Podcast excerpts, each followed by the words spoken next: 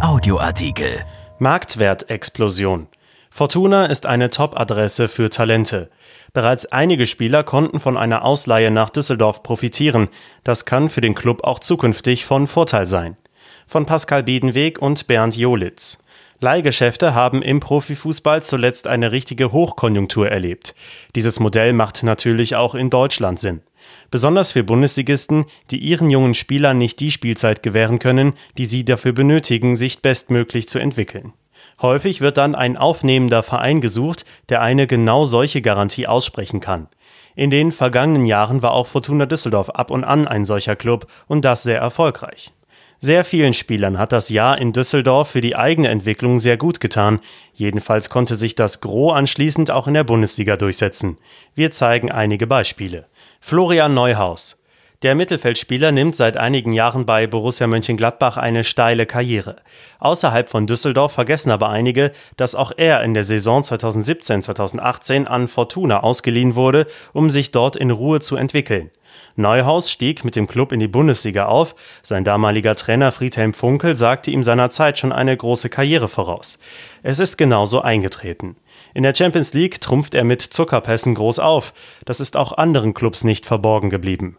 Neuhaus wird mittlerweile mit nahezu allen großen Vereinen in Verbindung gebracht.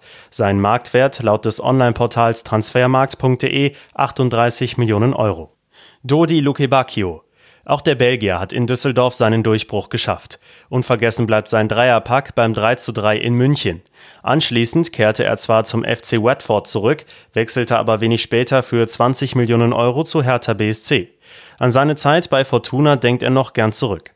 Im Gespräch mit unserer Redaktion sagte er, ich habe in Düsseldorf sehr gute Erfahrungen gemacht. Ich schätze Friedhelm Funkel nach wie vor sehr. Er wusste genau, wie er mit mir umgehen muss, so Luke Bacchio. Kirem Demirbay. Der heute 27-Jährige wurde 2015 vom Hamburger SV ins Rheinland ausgeliehen.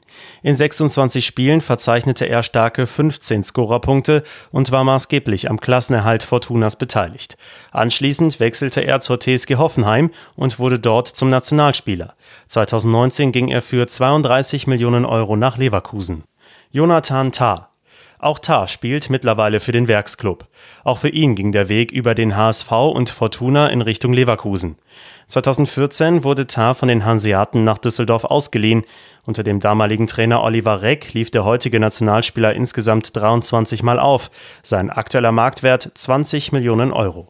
Erik Tommy noch hat Tommy seinen Durchbruch in der Belletage des deutschen Fußballs nicht ganz geschafft.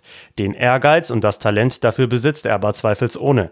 Nicht umsonst war Fortuna in diesem Winter sehr daran interessiert, den 26-Jährigen zu einer Rückkehr ins Rheinland zu bewegen. Er will sich aber beim VfB Stuttgart durchsetzen. Die Voraussetzungen dafür hat er in den vergangenen Wochen gelegt. Gegen Hertha BSC stand er am vergangenen Wochenende zum ersten Mal in der Startelf. Kevin Danso. Ob das bei Kevin Danso auch so läuft? Ungewiss. Festzuhalten bleibt aber, dass der Österreicher der Stabilitätsfaktor in der Defensive ist. Dass er über diese Saison hinaus bei der Fortuna bleibt, muss stark bezweifelt werden. Der FC Augsburg wird wohl in der kommenden Spielzeit versuchen, dann so im eigenen Kader zu integrieren. Vielleicht nimmt seine Karriere dann einen ähnlich steilen Verlauf wie bei seinen prominenten Leihvorgängern. Fortuna konnte sich in den vergangenen Jahren also einen guten Namen als Leihadresse für junge Spieler aufbauen. Gut möglich, dass das dem Club dabei helfen wird, auch in Zukunft einige vielversprechende ungeschliffene Diamanten nach Düsseldorf locken zu können.